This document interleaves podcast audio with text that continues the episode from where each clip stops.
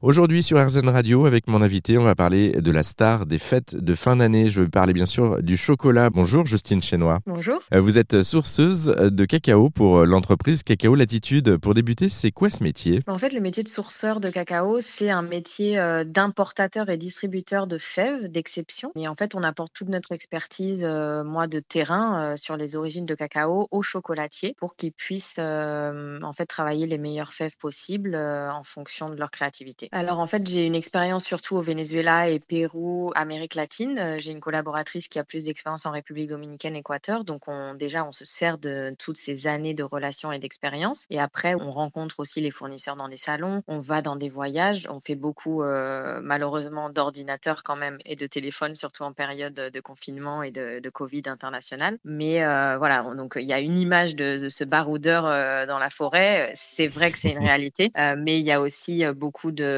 malheureusement d'ordinateurs et de gestion d'importation et de distribution en fait euh, sur la logistique internationale à faire. en tout cas, en tant que sourceuse, je présume que vous goûtez aussi, vous testez les, les, fèves.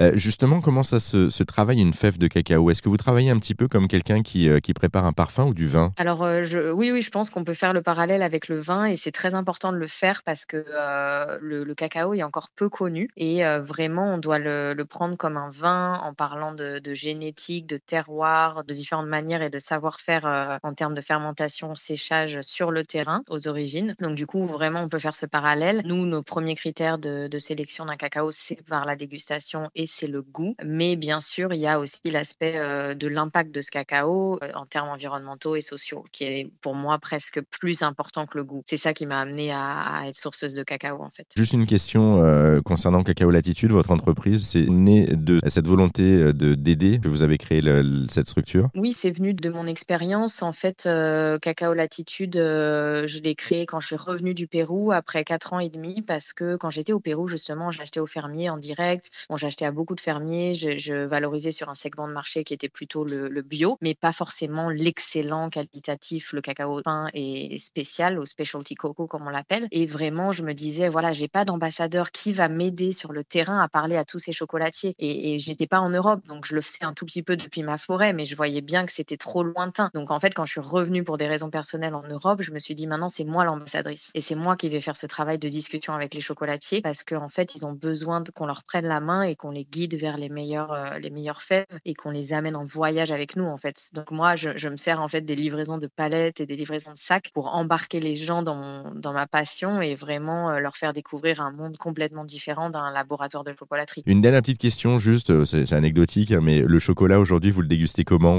Alors, je déguste de plus en plus. Euh, j'avoue que je suis devenue euh, un petit peu euh, addict et, je me dis que ça me sert toujours dans mon boulot. Mais c'est vrai que, et puis maintenant, j'ai accès à des bons chocolats. Donc, je le déguste le matin, l'après-midi, le soir, souvent en dehors des repas. même si des fois, je craque un peu à la fin du repas en me disant, bon, ok, c'est pas la meilleure analyse sensorielle, mais tant pis, j'ai quand même envie. Mais c'est vrai que ça me sert de. Je bois plus de café pour des raisons de santé. Donc, ça me sert aussi de boost. Enfin, je pense cette théobromine caféine, ce, ce côté très réconfortant et cette petite enfin je sais pas, cette minute où en fait il faut vraiment le laisser fondre dans la bouche, où il se passe quelque chose, bah je pense c'est voilà, c'est vraiment un, un, plaisir dans la vie et je pense que les gens devraient devraient pas passer à côté quoi. Et c'est aussi une incitation au voyage du coup en vous écoutant. Merci beaucoup Justine Chenois pour cet échange. Et puis pour en savoir plus sur le produit fini, le chocolat issu justement des fèves de Justine, eh bien rendez-vous sur notre site internet erzen.fr où on vous a mis tous les liens. Merci Justine. Merci beaucoup.